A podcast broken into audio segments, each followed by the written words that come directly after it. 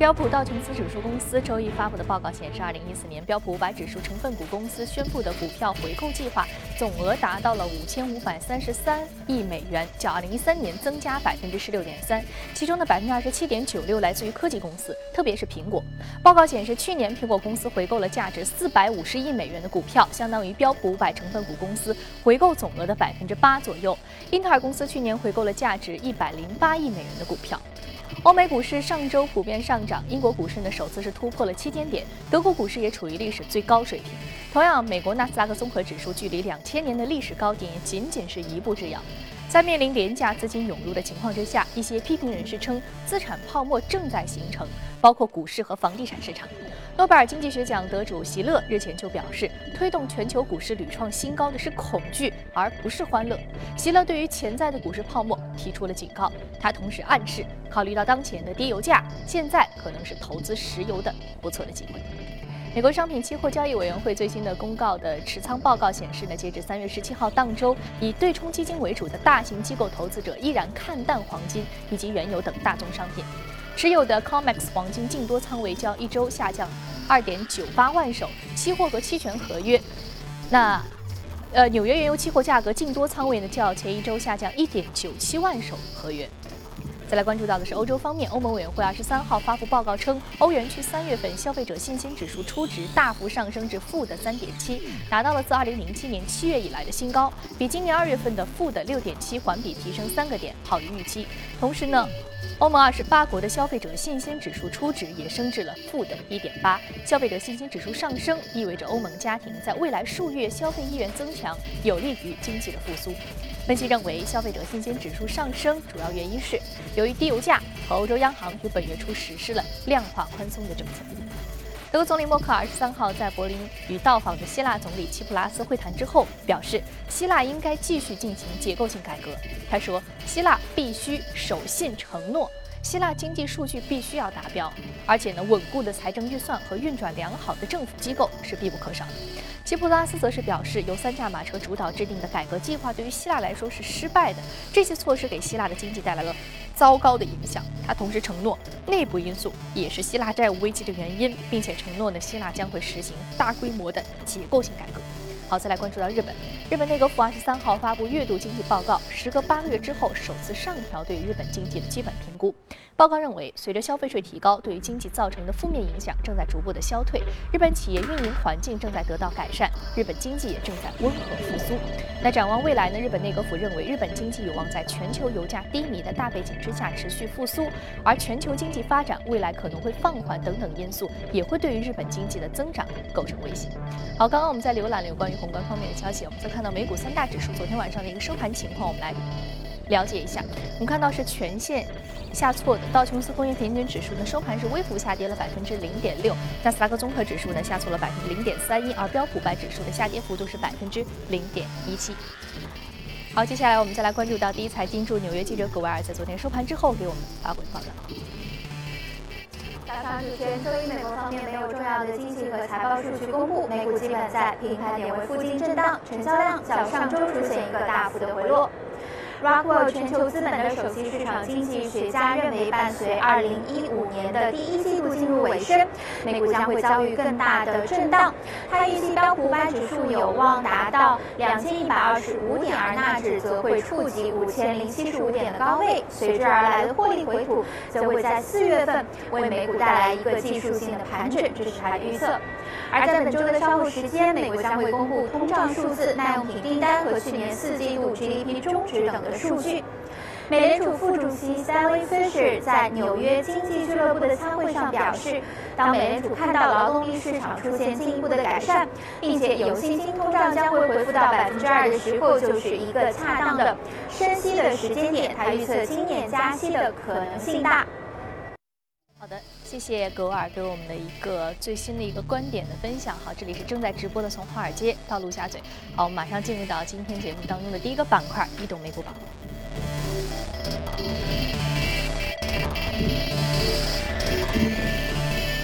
好，今天我们请到现场的嘉宾呢是来自于新面风的研究总监徐秋杰先生，徐老师早晨好。早上好。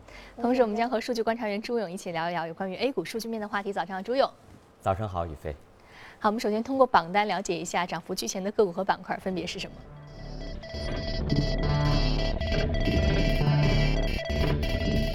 看到互联网服务、电信运营、可穿戴、工业金属与矿物，还有医院，是涨幅居前的板块。再来看到个股方面，个股方面来自于工业金属与矿物、生物技术、诊断物质、生物技术，还有钢铁的这样的一个个股是领涨。我们今天要说的就是钢铁行业的一个个股。那这只股票呢，上涨幅度是百分之十二点九一，目前的价格是六点九一美元每股。徐老师，近期金属板块的一个涨幅还是不错的啊。我们看到这个钢铁工业这个个股，它是不是也是受益于这样的一个整个大板块的一个助推，所以它有一个股价的明显上涨？是，其实就是说，这这个是美股，但是在 A 股的钢铁板块最近也是表现不错的。嗯。那么我们知道铁矿石是一直跌得蛮厉害，对，这个对他们成本有一点好处，当然对他们的产品价格有压力。那么这只股票 l e r s o n 它是总部在特拉华州。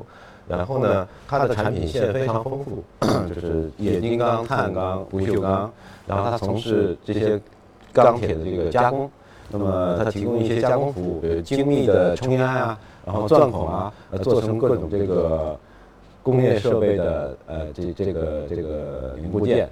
然后呢，它的产品有七万五千多种，啊，所以它的广度非常大。然后呢，也受益于美国经济复苏。然后它过去一年股价表现不是特别好，但是呃，最近两天出了一个这个它的四季报、年报还是不错的，所以呢，昨天我们看到这个股价有一个比较大的上涨。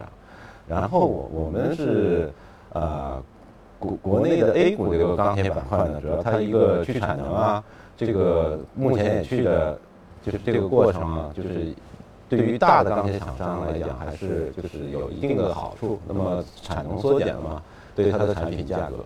另外，我们呃像汽车呀，像有些行业也是对这个钢铁需求也还是在平稳的回升的啊。这个，所以我们呃也可以关注一下。嗯，受益于美国经济面，它本来一个经济基本面的一个向好，因此它这个需求端也有一定的支撑。对。虽然说它本身的铁矿石的价格呢持续是受压的，它在这个。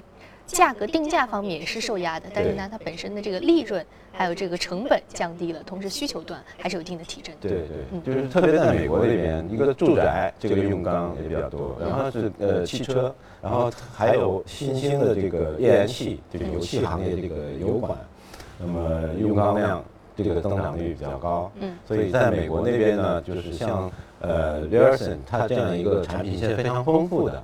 然后它布局又非常地理布局又非常广泛的，那么它就是比较容易受益于经济复苏。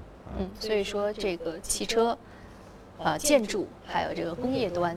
包括这个钻井平台的一些用钢，是他们这个钢铁行业比较重要的一个需求端的支撑啊。那么刚刚说到 A 股市场的板块的这个当中呢，其实钢铁板块近期也是有一些看点的。我们接下来就和朱勇聊一聊。朱勇，刚刚我们说到美股板块，这个来自于消费需求，还有这个本身的一些行业的提振，对于这个用钢的需求是有一定的助推因素的。那么在 A 股市场上又有什么样的一个同样的一个映射，我们可以来了解一下吗？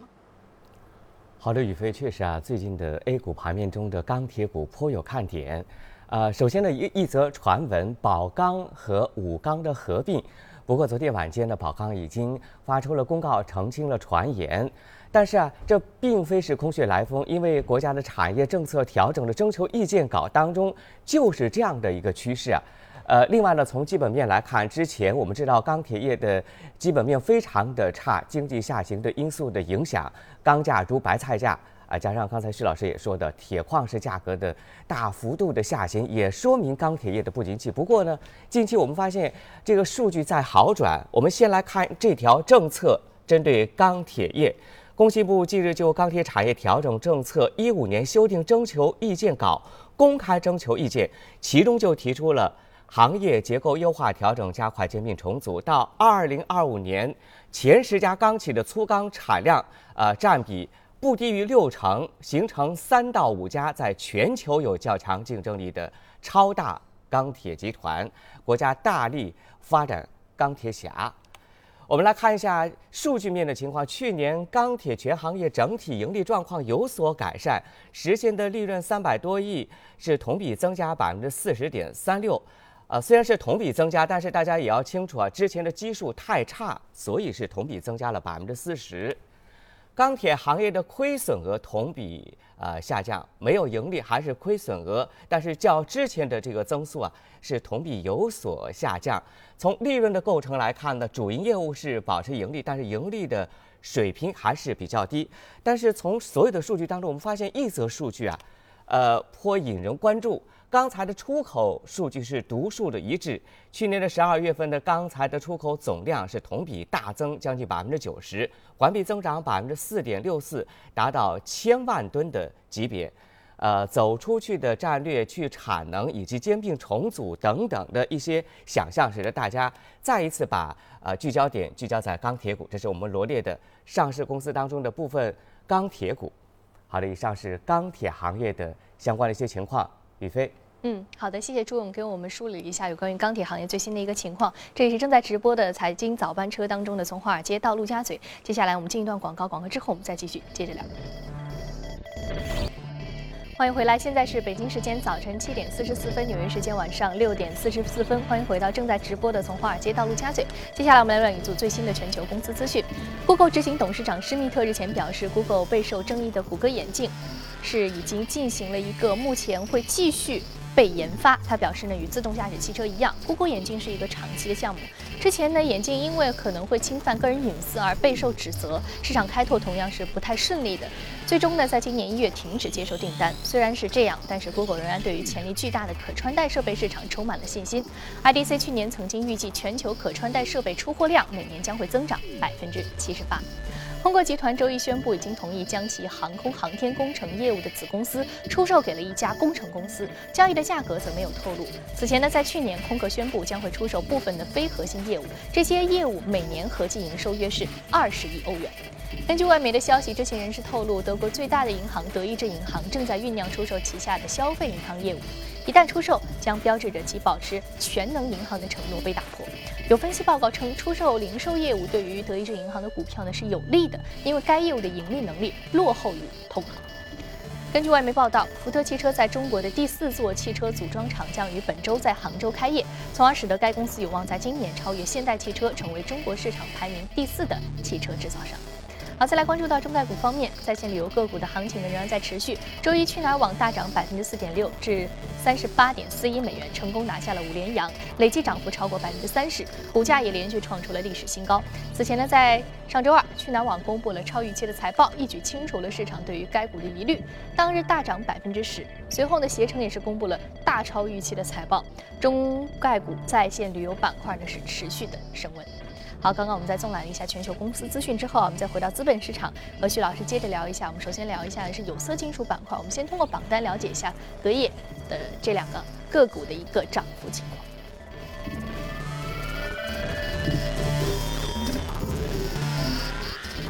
呃，Tech Resources，这是有色金属板块。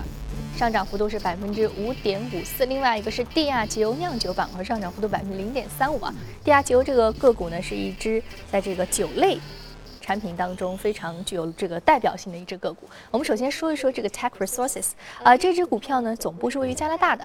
我们看到这个有色金属板块近期也是得到了一定的支撑啊，包括像这个锌、铅、铜这些我们知道比较熟悉的有色金属板块。那我们看到这个主要的一个来自于是我们看到包括这个货币政策的声明，还有近期美元的一直走低。啊，使得它获得了一定的支撑。那除此之外，从需求端的角度来说呢，刚刚我们说到钢铁是有一定的这个消费需求的。那有色金属板块呢，徐老师？呃，总的来讲，从需求来讲，其实有色这个呃需求并不是特别好。那么我们现在要关注有色金属板块，主要的一个逻辑呢，就是啊，上周美联储的这个呃鸽派声明，然后呢，还有一个昨天就是。呃，伯南克，美联储的前主席伯南克，他表态，他说强势美元不利于美国的经济。那么，呃，我们对他，对他们的表态啊，还有声明是非常重视的。那么，呃，我们认为他们认为美元过强了，那么美元就很可能在未来承压，然后走低。那么至少短线如此。所以呢，呃，另外一点呢，就是在欧洲、在日本是吧，在亚洲新兴国家，呃，都在进行货币宽松，这个环境也有有利于支撑有色金属这些大宗商品的价格。所以呢，呃，从价格上来讲，有色金属这些工业基本金属，它的价格是得到了支撑的。一个是美联储的支撑，一个是这个呃货币宽松的支撑，就是呃非美货币宽松的支撑。所以我们觉得短期来讲，可能有色金属板块会能够以持续一一段涨幅啊，所以建议大家关注一下。这个 Tech 资源呢，它是加拿大的公司，然后它呃主要是铜、铅锌，然后呃阴锗呃这些产品也有，另外它还有一些油砂资源啊。嗯，那我刚刚说，您刚刚说到，其实需求端并不是非常好，但是呢，短期会有一定的支撑。那接下来我们其实很好奇，A 股市场是个什么状况？我们把时间交给朱总，朱总给我们介绍一下 A 股市场目前的一个有色金属板块的最新的情况。下行，非美货币的宽松使得有色得到了支撑。我们梳理一下这个行业，呃，还是有一些看点，呃，主要是三点：经过前期的大幅度调整之后，它的估值相对偏低；另外呢，美元的短期下行是直接利好资源类的品种。呃，从长远的角度来看，随着美国经济的反弹，压着有色的最大的利空，产能过剩也将逐步的消融，而国内的有色还有全面深化改革的红利值得期待。我们大家都知道，今年是改革年，有色也不例外。从数据来看，因为没有全部公布完年报，我们拿有色行业去年前三季的利润的排名。啊，整个的基本面不是特别好，但是其中有一些上市公司，比如说紫金矿业、洛阳木业、南山铝业等等，他们的利润较之前一年都是有所提升。另外，有色行业这么多个股当中啊，有一些个股还是有看点，比如说稀土行业的整个的政策红利以及国企改革的一些标的，像铜陵有色锡业股份等等。呃，节目中我们重点来看一下稀土行业的今年的一个亮点，主要是稀土行业整合获得实质性的进展，政策不断。另外，我国将形成六大稀土集团，北方稀土、广东稀土等等。那最近从盘面的表现来看，啊，有些个股还是走势非常的强劲啊。我们看到，呃，政策也是推动稀土价格走势，我们预测是有三波。那么在近期的整个的。呃，像稀土、呃稀土的一几大重大品种的价格已经开始上涨了。看一下稀土概念股，有中重稀土的概念，五矿稀土、广生有色，呃，稀土的其他标的，厦门钨业、盛和资源，还有存在传导机会的一些磁材类的个股，中科三环、正海磁材。那么在政策红利的释放下呢，这些个股还是可以适当的关注一下。好的，宇飞。嗯，好的，谢谢朱总给我们梳理一下关于 A 股市场的这个有色金属板块的一个最新的消息面情况。另外，我们再来看一下另外一只个股，来自于酒类板块的地亚吉欧。啊，说到这只个股呢，其实包括像白兰地、威士忌这些众多的酒类产品，旗下的产品线非常的丰富啊。刚刚徐老师在跟我这个之前聊天的时候还说，啊，这一只个股甚至为了啊能够丰富自己的产品线，还包括收购了轩尼诗在内的这样的一只呃这个 XO 这样的一个股。这样的一支呃公司，那其实它目前的一个产品线可以说非常的丰富了啊，市值已经达到了七百二十亿美元了。那近期的呃，我们看到酒类板块啊，如果说映照 A 股市场来说的话，有什么样的一个机会呢？徐老师？呃，这个呢是这样，就是呃，我们选说一下酒类这种防御板块，主要是现在啊，已经大盘已经九连阳了，嗯嗯，这个过去的几天都是 A 股都是在疯狂的上涨，嗯啊。这个，所以呢，涨了这么多天呢，就是我们应该作为投资者呢，应该就是考虑一下它会不会有调整。那么调，如果它调整的话呢，可能我们现在应该关注一下具备防御属性的板块，比如我们今天要说的这个酿酒板块。那么地亚吉欧这家公司呢，是全世界最大的洋酒公司，它最著名的就是珍妮获加威士忌，然后还有这个皇冠威士忌。然后它朗姆酒以前我们节目里说过的朗姆酒，它也有一个很很好的品牌，就是摩根船长，是吧？还有那个健力士黑啤，它是在一九九七年呢，有两家大的酿酒商，一个是这个大都会，一个是健力士，两家合并而成，成为全世界最大的洋酒公司。然后还有它跟我们 A 股啊关系也很深，啊，我们 A 股的上市公司水井坊是帝亚吉欧控股的。另外一个呢，我还想介绍一下这个它这个名字的由来。它这个迪亚吉欧，迪亚 D I A，迪亚它是在这个呃拉丁文的意思就是天，嗯，然后 Geo 就是拉丁文的意思就是地，它实际上就是一个天这个公司的名字就是翻译过来叫天地。那么它的理念就是在天地间无时无刻不可以喝酒，都可以喝酒的。然后呃号称啊这个因为它。年它的一年的酒类的销量是占全世界酒类销量的百分之三十以上，这么大，所以它一年大概有一百呃六十亿美元的销售。那么它主要市场是放在了西欧发达国家，还有是美呃北美美国。另外，它最近几年非常重视中国的这个亚太新兴市场，所以它收购了这个包括白酒的品牌水景坊，然后也在亚亚太市场。就是推它的这个洋酒，是吧？威士忌啊、伏特加、朗姆酒啊这些酒，它也在亚太市场来这个以获得快速的增长。那么，因为它的体量大、销量大、市场份额大，所以它有也有一个外号，对吧？号称是世界夜生活的掌控者，就是帝亚吉欧。那我们现在呃来关注这个酒类，还是刚才我说的，我们连续的疯狂这个上涨已经很长时间了。所以我们可能需要考虑一下酿酒啊、食品啊，呃，包括医疗保健啊啊这些这些对防御性的做一些新的我们前期的一些布局。对对，可以可以考虑一下。好，刚刚徐老师说到这个酿酒板块是防御性的机会啊，同时呢，这个防御性的机会现在是不是可以开始布局起来呢？我们来和朱勇聊一聊。朱勇，跟我们用数据面的情况说说话好吗？嗯。好的，宇飞，今天非常有意思！我们梳理的几个板块都是经历寒冬的，那白酒行业同样是如此。呃，基本面也是随着整个三公消费等等政策的一些的影响呢，是逐渐的下行。不过从去年的第四季度开始出现了一些好转，所以我们来看一下最新的数据面的情况。这张图呢是白酒的营收和利润环比增速，啊，连续下行之后出现了。